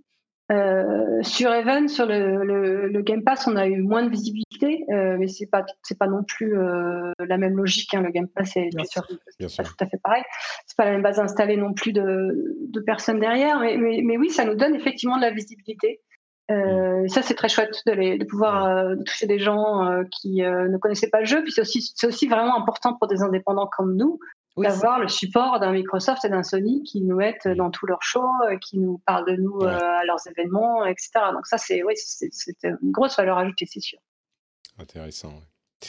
Euh, ouais, c'est bon. Il y a des bonnes choses, des mauvaises choses. On pourrait parler des, des business models et de ce que ça va faire sur l'industrie pendant très longtemps. On aura sûrement l'occasion d'y revenir, mais euh, l'uniformisation est évidemment une euh, question qui se pose et on verra ce que ça donne dans les mois et les années à venir. Euh, je voulais aussi mentionner, tiens, tant qu'on parle de jeux services, qui vous poussent à revenir euh, tout, tout le temps et à, à remettre la main au portefeuille, euh, il y a une démo de Outriders qui va arriver là dans quelques heures euh, sur toutes les plateformes. Outriders, pour ceux qui ne savent pas, c'est le gros... euh, comment dire, le gros jeu service qui va euh, euh, sortir, c'est Square Enix. Je suis en train de chercher, excusez-moi, j'hésite parce que c'est ça. Moi, j'ai pu y jouer. j'ai pu y jouer en, en avant-première et là j'attends la démo avec impatience. J'y joue Ouais. dimanche normalement. Ouais. Alors c'est euh, People Can Fly et Square Enix et la démo arrive tout à l'heure en, en début de soirée et c'est en gros le Destiny de Square Enix. On va dire ça maintenant que Avengers s'est planté, euh, ils ont ils sortent euh, et c'était bien alors dans, dans ton test C'était bien. Alors justement, moi j'avais pu, j'ai pu le, le- le tester en grosse avant-première il y a plusieurs mois. Effectivement, beaucoup de gens l'ont comparé à Destiny, mais c'est quand même beaucoup plus péchu. Euh, moi, j'ai Ah oui. joué en coop avec deux autres personnes. Euh, c'est assez exigeant en termes de, euh, en termes de, de fight. hein. On est vraiment sur quelque chose euh, de très dynamique. Très très dynamique, euh, avec euh, bien évidemment de l'exploration et tout, mais, euh, mais moi j'ai bien aimé parce que justement il faut une vraie organisation. Tu peux pas partir euh, un peu n'importe comment euh, avec avec tes coéquipiers. La première fois qu'on y a joué, tu vois, il nous a fallu plusieurs plusieurs essais pour arriver à passer certains certains passages dans le jeu. Donc sincèrement plutôt intéressant, assez exigeant, euh, avec du challenge. Donc euh, il me tarde de voir là ce que va donner euh, cette nouvelle démo, parce que moi j'avais pu tester un bout, mais je pense pas que ce sera le, le même bout. Donc je pense que je pense que les gens vont être plutôt plutôt satisfaits, selon moi. Bah, je vais tester ça, en tout cas, en grand fan de Destiny. Euh, c'est le prologue, c'est environ 3 heures de jeu par classe, et il y aura 3 ou 4 classes. Et le jeu sort euh, en mars, je crois, mars ou avril. Euh, il, il arrive dans pas trop trop longtemps. Donc, euh, ouais. tester la démo. Et elle est en crossplay, cross-save, cross-tout. On a aussi une annonce, je ne l'ai même pas euh, mentionné, mais euh, le State of Play de Sony, le prochain, a lieu ce soir. Donc, euh, si vous écoutez l'épisode plus de 12 heures après sa sortie, eh ben, vous savez déjà tout ce qu'ils ont annoncé. On le traitera la semaine prochaine, bien sûr. Mais ils ont quand même euh, donné quelques news euh, chez Sony. Donc, on peut espérer que leur State of Play aura des informations sur Horizon Zero Dawn euh, 2, enfin Horizon Forbidden West ou d'autres jeux de ce type. Moi, j'ose à peine prononcer le nom de God of War, mais bon, pour ne pas le jinxer. Mais Ragnarok, voilà, Ragnarok. Euh, mais ils ont dit plusieurs choses intéressantes. D'une part, euh, bon, Gran Turismo 7 est retardé à 2022, ça, ça me change pas non plus complètement la vie. Euh, Ratchet Clank, le premier, celui PS4, pas, le premier, la version PS4 sera offert en mars à tous les joueurs avec leur opération, je sais plus comment il s'appelle, Play at un truc comme ça. et surtout, deux grosses, grosses annonces d'une part, Days Gone va sortir sur PC et euh, Jim Ryan a annoncé que c'était pas le, dernier jeu. On pouvait s'en douter un petit peu, mais c'est pas le dernier jeu qui est développé par Sony euh, qui va arriver sur PC. Donc il y a vraiment une politique, euh, d'après ce que j'en comprends, je pense que c'est assez clair, mais une politique de rentabilisation et de toucher un nouveau public avec leurs jeux, peut-être pour les amener sur leur plateforme ensuite, avec des jeux qui sont sortis depuis 3, 4 euh, ans, qui sont déjà, qui vont plus amener personne sur leur plateforme spécifiquement. Euh, j'imagine, Audrey, que c'est une, une euh, comment dire, une stratégie qui se tient. Une fois que ton jeu est rentabilisé, tu n'as plus besoin de ce jeu pour les amener, pour amener les joueurs sur ta plateforme. Bon, bah, tu le mets ailleurs, comme ça, t'en fais quelque chose, non? Je pense que c'est. T'es pas dans la tête de Jim Ryan, mais. Il y, a ça, puis aussi l'exclusivité, c'est quand même quelque chose qu'on a beaucoup moins vu avec la nouvelle génération de, consoles. Euh, avant, euh, les consoles se vendaient quasiment que sur des exclus. Enfin, j'exagère, hein. mais, maintenant, euh, ça c'est avec les PS5 et la, nouvelle Xbox, ça s'est beaucoup calmé et c'est vrai que les, consommateurs s'attendent vraiment plus à pouvoir jouer les jeux partout. Ouais, moi je suis pas. Enfin, je dirais que sur la PS5, on les a pas encore vus, mais la raison d'acheter une PS5 plutôt qu'une Xbox, c'est justement les exclus. Sinon, euh, justement, tu vas dans le Game Pass et tu as plus de jeux, c'est plus cool. Ouais, je suis d'accord. Moi, je suis toujours encore un peu dans, dans ce, dans ce schéma-là euh, de mmh. regarder directement les exclus. Hein. Ah Après, personnellement, bah, du coup, de par mon travail, j'essaye toujours d'avoir toutes les consoles. Euh, mais je suis quand même encore très friande de savoir quel exclu va être sur quelle console, etc. Ah voilà, il n'y en a pas beaucoup sur PlayStation. Mais ça va arriver, rends-toi compte. Il y a Ratchet Clank, Kena Bridge of Spirits, dont j'espère qu'on va avoir des nouvelles euh, bah, ce soir justement. On va avoir euh, Horizon, euh, God of War et Dieu sait quoi d'autre. Les, les... Ouais, bon, bref. Ça va arriver, mais l'autre, l'autre chose hyper importante, ouais, ce soir exactement. L'autre chose hyper importante, c'est euh, ce que disait Ryan sur le PlayStation VR. Il a carrément annoncé qu'ils étaient en train de développer une deuxième version du PlayStation VR, spécifiquement pour la PlayStation 5, qu'il serait évidemment moins encombrant que celui de la PS4, qui était quand même une tannée à ce niveau-là, et qu'ils allaient euh, utiliser ce qu'ils avaient appris pour les manettes de la PlayStation, donc sans doute le, euh, les gâchettes adaptatives et d'autres technologies, pour des nouveaux contrôleurs pour le PlayStation VR 2. Euh, donc, c'est un petit peu, j'exagère, mais à peine, euh, la réalité virtuelle n'est pas morte. Loin de là, si Sony continue à investir dans la chose pardon, et va vraiment sortir une nouvelle version du casque. Là où on pouvait vraiment se poser la question, les fans de VR me, euh, se sont très frustrés à chaque fois que je dis que la VR n'a pas tenu ses promesses, euh, mais, mais hélas, c'est le cas jusqu'à maintenant. Je dis pas non plus qu'elle a disparu parce que c'est pas vrai du tout. Elle existe encore et elle continue, on va dire, à un niveau un petit peu euh, en sous-marin, mais elle est toujours là. C'est pas une technologie qui a fait un, un bust, un, un un blowout et un bust complet qui a disparu, c'est pas le cas. Mais le fait que Sony dise ouais ouais, on est en train de préparer ça, on va arriver avec un PSVR 2, peut-être en 2022, peut-être en 2023. C'est, c'est très important, je pense, pour, pour la technologie de la réalité virtuelle et cette industrie du jeu vidéo. Complètement, moi je te l'avais dit, je ne l'avais pas euh, sur, euh, sur l'ancienne génération. Et là, le fait que ce soit annoncé au début de la console, etc., qu'en plus, bah, effectivement, visiblement, il n'y aurait qu'un seul câble pour le brancher sur la console, beaucoup plus simple, et on arrive sur une nouvelle génération, personnellement, je suis hyper intéressée de la prendre.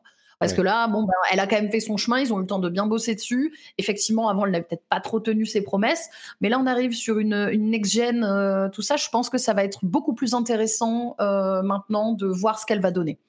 Ouais.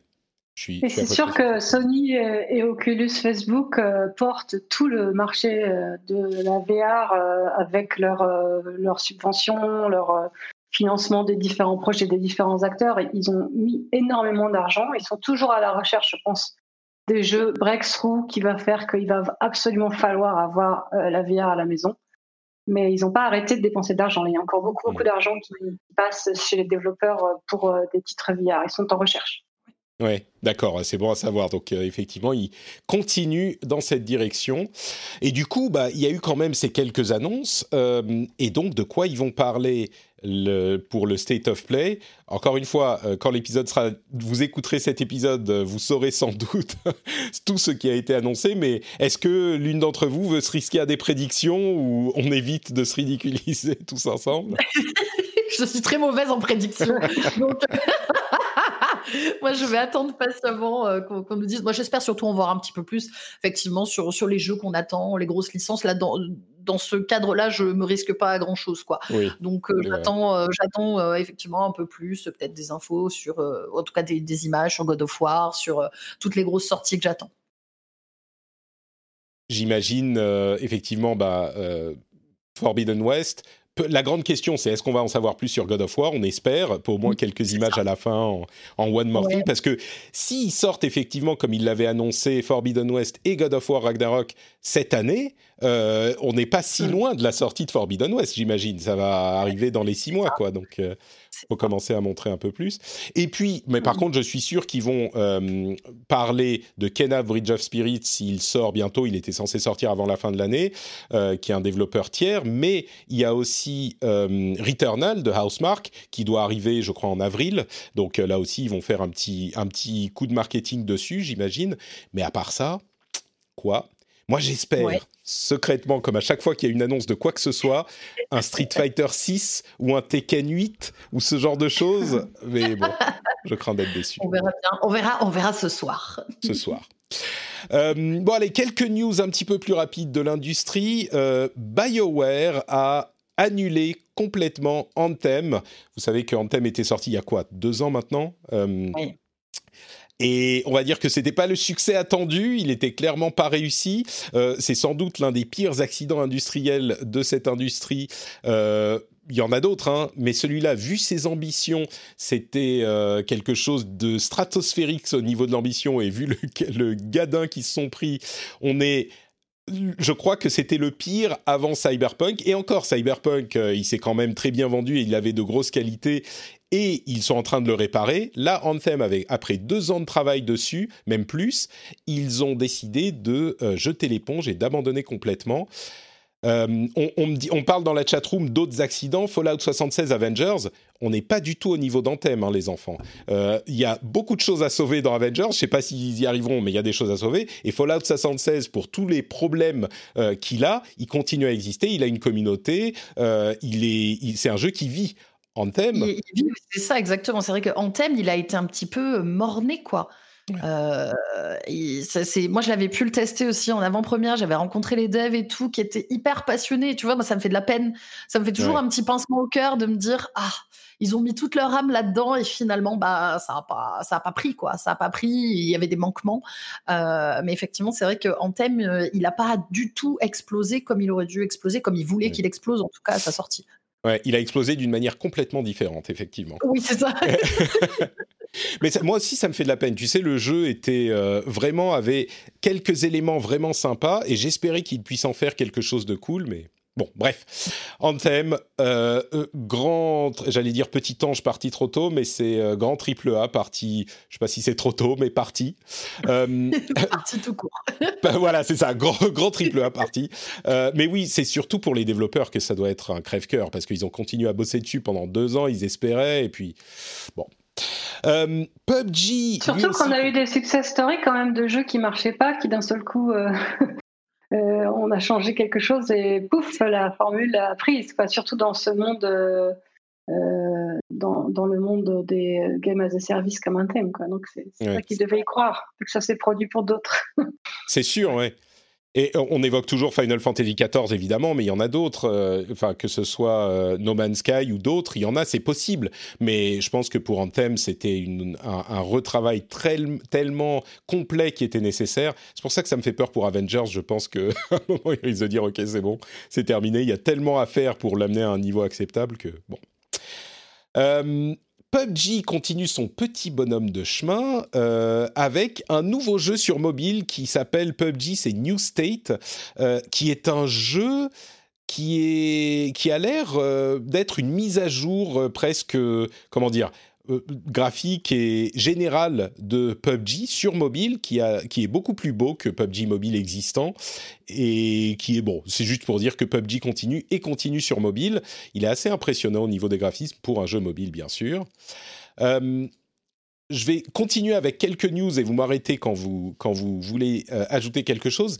HP rachète HyperX, qui est un fabricant euh, de, de périphériques euh, qui est d'ailleurs, il sponsorise plein de gens dans le domaine de bah, dans YouTube et dans Twitch. HyperX, c'est Kingston qui est un fabricant de RAM à la base, enfin de composants, euh, et HP les rachète. Ils ont déjà la marque Omen qui est une marque gaming, mais ils se concentrent là encore plus sur les accessoires. Donc euh, bon, c'est intéressant de voir que un constructeur comme HP s'intéresse beaucoup au gaming, mais ils ont tous maintenant un petit peu leur marque gaming, hein, que ce soit HP ou évidemment depuis longtemps Dell a racheté Alienware. Je crois que Lenovo a une marque aussi, je ne sais plus. Euh, Amazon continue à étendre les tests de Luna, leur service de streaming. Donc pour le moment, c'est étendu à tous les États-Unis pour les gens qui ont un Fire TV, le euh, dongle HDMI euh, d'Amazon. Euh, donc on peut espérer que ça arrivera en Europe dans pas trop trop longtemps. Pour ceux qui s'en souviennent pas, c'est un petit peu le Game Pass en streaming seulement. Je schématise beaucoup, hein. mais contrairement à Stadia, on n'achète pas les jeux à l'unité, on a un abonnement et c'est en streaming. Donc bon, on attend que ça arrive ailleurs. Je voulais faire aussi un petit topo sur les crossovers dans le monde du jeu vidéo. Je ne sais pas si c'est l'effet Avengers que les gens euh, pensent qu'ils vont, qu'ils peuvent euh, implémenter dans le jeu vidéo aussi, mais Fortnite inclut maintenant des skins de Street Fighter. Ils sont en train d'amener Aliens, la licence Aliens dans le jeu. Euh, Fall Guys, qui arrive sur Xbox euh, cet été d'ailleurs, va avoir des euh, personnages tirés de Cuphead, donc Cuphead et Mugman. et le plus surprenant, on a un crossover For Honor. Vous savez, For Honor, c'est le jeu service de conquête, je suis sûr que les gens connaissent d'Ubisoft, enfin de conquête, de combat, de siège médiéval qui aura un, caméo, enfin une sorte de crossover avec Shovel Knight, ce qui est quand même un petit peu, en même temps, ça peut être cohérent. Mais euh, est-ce que il y a quelque chose à tirer, un enseignement à tirer de tous ces crossovers, ou c'est juste, bah, c'est le, un, mouvement marketing compréhensible de se dire bah on va envoyer nos jeux euh, dans d'autres jeux pour euh, acquérir un petit peu plus de notoriété ou je ne sais pas s'il y a une leçon à en tirer quoi. Ça, ça, fait un moment que ça existe, euh, ces crossovers, mais c'est vrai que là, on, arrive. Euh, je, crois que c'est. J'en ai jamais vu autant, comme tu dis, Patrick. Et c'est, je crois que pour moi, l'enseignement, c'est que la communauté, c'est le cœur de ce qui fait vivre les jeux maintenant. Euh, et que du coup, tu, tu, fais du fan service, tu fais du marketing, bien sûr, tu fais du business, tu fais de l'argent, mais tu fais aussi beaucoup du fan service. Euh, et, et, du coup, ça, ça passe par ces, voilà, par ces crossovers et ces hommages euh, rendus d'un jeu dans l'autre. Hmm. Ouais, c'est vrai que. Euh, ouais, vas-y, pardon. Euh, Trinity. Non, non, je disais, je suis d'accord, j'ai rien à rajouter. c'est vrai, j'avais pas pensé, j'avais pas pensé à cet angle qui est pourtant évident du fan service. Ouais, c'est exactement ça, c'est du fan service et. Hmm. Tu, tu, déplaces en fait toute, toute, toute, ta valeur sur ta communauté plutôt que sur. Tu sais, avant, l'important c'était de vendre des jeux. Maintenant, c'est de garder des, des, gens actifs sur tes, sur tes marques et sur tes jeux. Et du coup, ça donne encore plus d'importance à tous ces personnages. Hmm. Et pour la petite histoire, je veux quand même dire que j'avais des personnages de Street Fighter dans notre euh, jeu, notre deuxième jeu, Combo Crew, hein, donc on avait sorti sur mobile à l'époque. On avait eh, euh, les quatre héros de Street Fighter dedans, mais oui, mais oui. Et on avait aussi Fury dans le dans No More Heroes euh, en t-shirt. On avait été invité par No More Heroes. D'accord. Écoute, il va falloir que j'aille parfaire ma, ma, ma, connaissance de l'historique de Game Makers, du coup. Et Sur tu le crossover, ouais. ouais. ça va. En, parlant de crossover, euh, mais euh, un crossover un peu différent, je voulais euh, faire rajouter juste une petite news pour ceux qui n'ont pas vu. Levis a fait une collaboration avec Pokémon. Ils viennent de sortir toute une collection de vêtements sur Pokémon. Voilà, pour ceux que ça intéresse au cas où, et qui est super sympa. Voilà, je l'ai vu ce matin. il va falloir que j'en parle hein, parce que vraiment, ils sont super jolis. C'est marrant comme il y a une légitimisation du, de l'univers du jeu vidéo. Euh, pour ceux qui... Euh, vous, vous êtes, vous êtes fort jeune, donc euh, pour vous, les jeux vidéo, c'est normal. mais pour ceux qui ont vécu dans les années 80, début 90, la démonisation du jeu vidéo, C'est vrai. Hein. Ça fait ça fait plaisir de voir ça. Pardon Audrey, tu voulais ajouter quelque chose? Non, ouais, je, suis totalement d'accord avec toi et c'est vrai que tu as toutes les grosses marques qui euh, maintenant courent après euh, le jeu vidéo aussi euh, pour se faire un petit, petit coup de frais là. Et je pense notamment là, je sais que en ce moment des grosses marques de la mode, des, marques comme Yves Saint Laurent et des grosses marques de la mode, de la beauté, du luxe qui sont en train de courir après le jeu vidéo aussi pour, pour essayer de se rapprocher d'un public plus jeune. à quand un sac Louis Vuitton Tekken? Ça serait la première fois que je m'intéresserais. À... le voudrais. Tu sais, oui, complètement.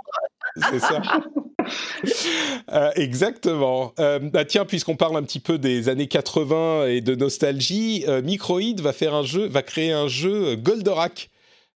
qui est un phénomène en France, pas vraiment ailleurs en fait. Grandizer est pas hyper connu par rapport à ses concurrents, mais je suis très curieux. Autant les Schtroumpfs et les trucs comme ça, ça m'intéressait pas trop. Autant Goldorak, je j'ai pas l'habitude de me vautrer dans la nostalgie, donc euh, ça sera pas forcément pour moi, mais en même temps, je suis curieux parce qu'il y aurait un jeu sympa à faire pour un truc Goldorak. Mais euh, je sais pas si Microïd a les dimensions pour faire un gros gros jeu, mais il pourrait faire un petit truc sympa.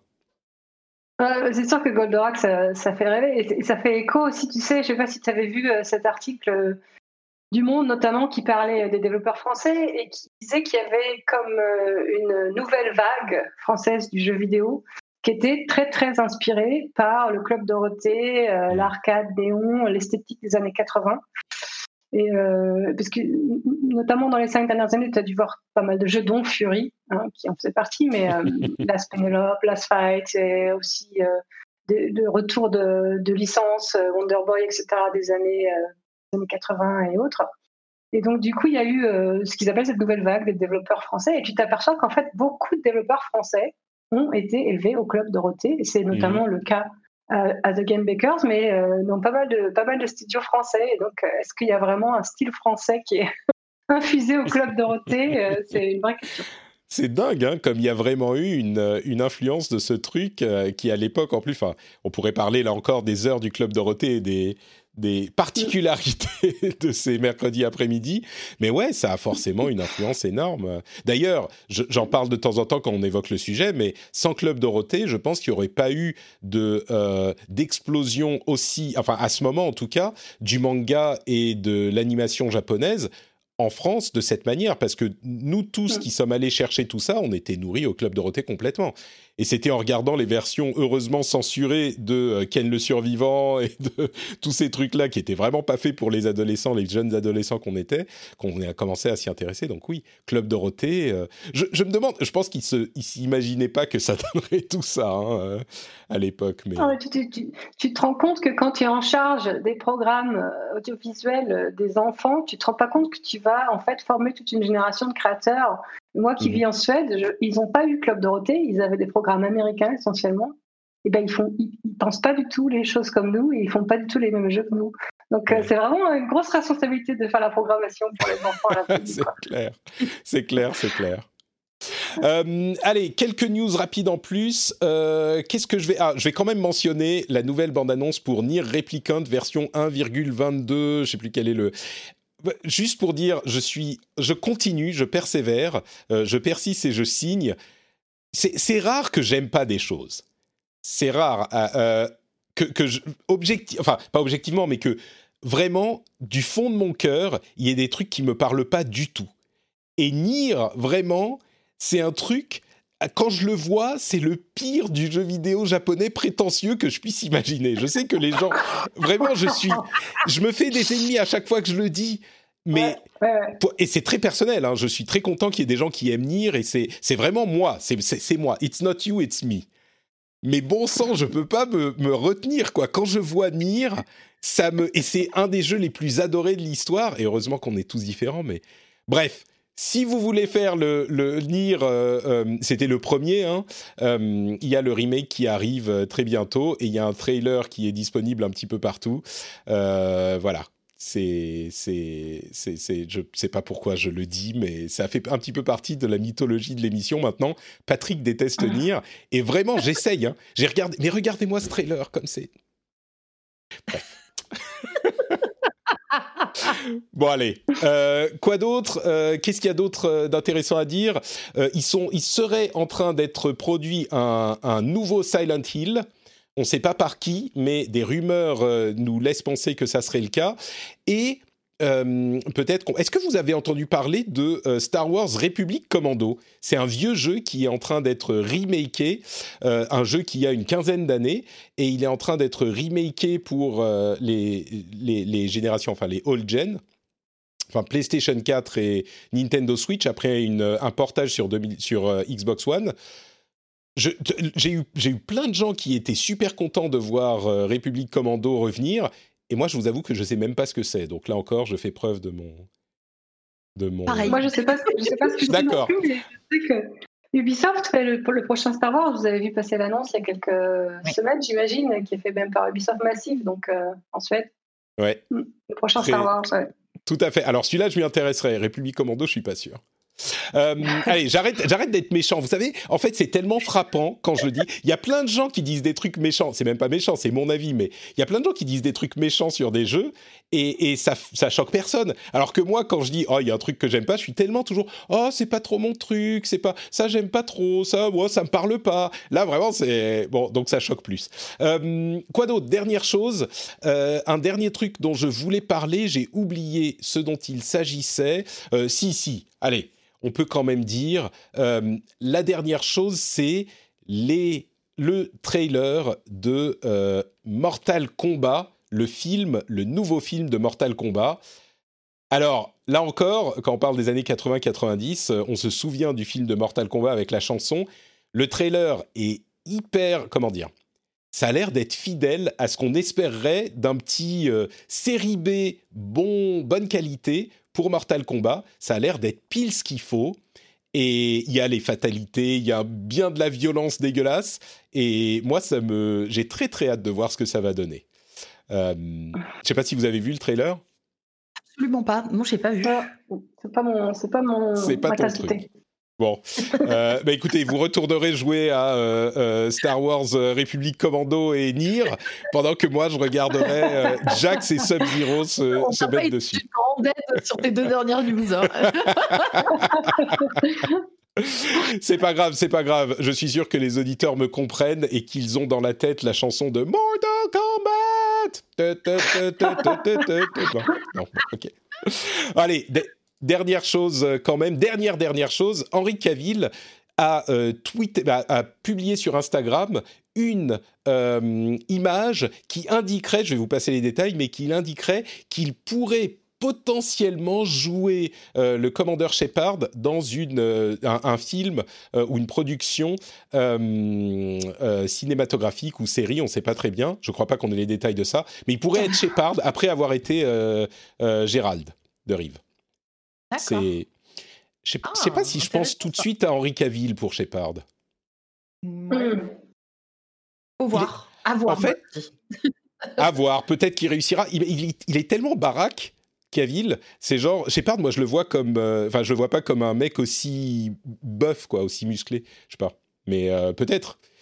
Bah, après, euh, après, bon, on va pas rentrer dans les détails, mais pour, pour faire ce rôle-là, il a quand même, euh, il a quand même été aidé par euh, certaines petites choses, donc je pense qu'il peut très rapidement perdre ce qu'il a pris aussi. Hein. Ouais, tu veux dire que pour, pour, jouer le The Witcher, ça, ça repart ah aussi vite que ça vient. D'accord. Alors oui, je, ne vais pas rentrer dans les détails. Mon conjoint fait, fait beaucoup de, musculation. il m'a dit clairement, il m'a dit c'est pas possible de prendre autant en si peu de temps. En fait, bon, faut pas rêver. Alors peut-être qu'il y a de l'espoir ne reste ouais. ne, reste que euh, les problèmes de jeu d'acteur.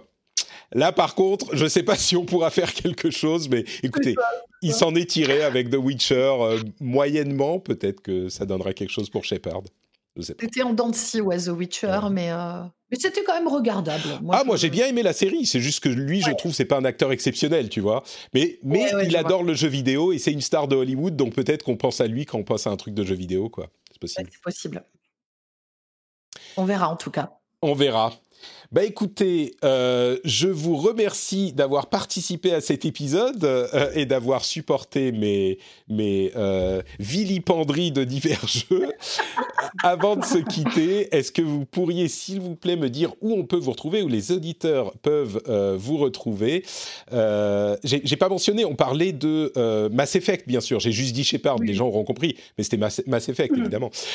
où on peut vous retrouver, où les auditeurs peuvent vous retrouver après la fin de l'émission, si ils ou elles en veulent plus. Euh, Trinity, où est-ce que tu es sur Internet? Eh ben moi, comme d'habitude, je suis sur Twitch euh, à Trinity, tout simplement, T-R-I-N-I-T-Y, voilà, en live euh, six jours par semaine. Parfait, merci beaucoup. Et merci d'avoir fait l'effort de participer à l'émission malgré ton, ton opération qui était quand même tombée pile au mauvais moment. Et je peux dire un truc très badass, c'est-à-dire que je peux dire que je me suis fait enlever un organe. Et quand même, je pense que tout le monde ne peut pas dire ça. Mais oui, oui c'était peut-être un petit peu plus calme. Hein, et, j'en suis désolée si vous m'avez trouvé un petit peu plus calme. Ah, mais il faut dire que je suis pleine d'anti-inflammatoires. Donc, euh, autant vous dire que ça m'a calmé. Hein. Oui. Écoute, j'apprécie d'autant plus ta présence. Et je trouve qu'effectivement, c'est extrêmement badass. Et, rien n'arrête euh, Trinity euh, quand il s'agit de participer au rendez-vous. Même pas quand on m'enlève un organe. Je suis là. Je tiens le rendez-vous. Après, on s'étonne qu'elle joue à Green Hell et Little Nightmares et ce genre de trucs, mais c'est les répétitions, ça, pour elle. Merci beaucoup. Audrey, où est-ce qu'on peut te retrouver, toi? Mais moi, le mieux, c'est de me retrouver dans les jeux de The Game Bakers euh, parce que je suis pas très très présente sur les, réseaux sociaux. Donc euh, voilà, thegamebakers.com, euh, vous verrez tous nos jeux. Super, et je vous encourage encore une fois à aller jeter un coup d'œil du côté de Haven. Euh, bon, on en a suffisamment parlé, donc vous savez de quoi il s'agit, mais je rappelle qu'il est sur le Game Pass, donc si vous avez euh, un abonnement euh, et une console Microsoft, eh ben vous y avez déjà accès, donc allez regarder de quoi il s'agit, je pense que vous ne le regretterez pas. Pour ma part, c'est Note Patrick sur Twitter, Facebook et Instagram. N'oubliez pas qu'il y a les vidéos sur YouTube, youtube.com slash Patrick, bien sûr, c'est Note Patrick partout. Euh, et d'ailleurs, j'ai fait un résumé de la BlizzCon dont on parlait tout à l'heure, un, résumé d'une dizaine de minutes avec euh, des analyses euh, de, des annonces, donc vous pouvez aller voir ça, et une review de Curse of the Dead Gods également. donc voilà, c'est sur la chaîne YouTube, Twitch bien sûr, Note Patrick aussi pour les enregistrements en live. Et enfin, euh, vous pouvez soutenir l'émission sur patreon.com slash rdvjeux. Vous le savez, le lien est dans les notes de l'émission et euh, c'est non seulement un moyen de, euh, d'obtenir des bonus super cool pour les épisodes, mais en plus le moyen de soutenir l'émission et de vous dire que, bah oui, cette émission, elle est faite grâce à vous aussi. Euh, c'est grâce à vous que l'émission peut exister et je pense que c'est une euh, motivation euh, bien intéressante pour devenir patriote et rejoindre la communauté évidemment, notamment sur Discord. Je vous fais de grosses bises à tous. Merci encore, encore une fois à toutes les deux d'avoir participé et on se retrouve dans une semaine pour un prochain épisode. Ciao ciao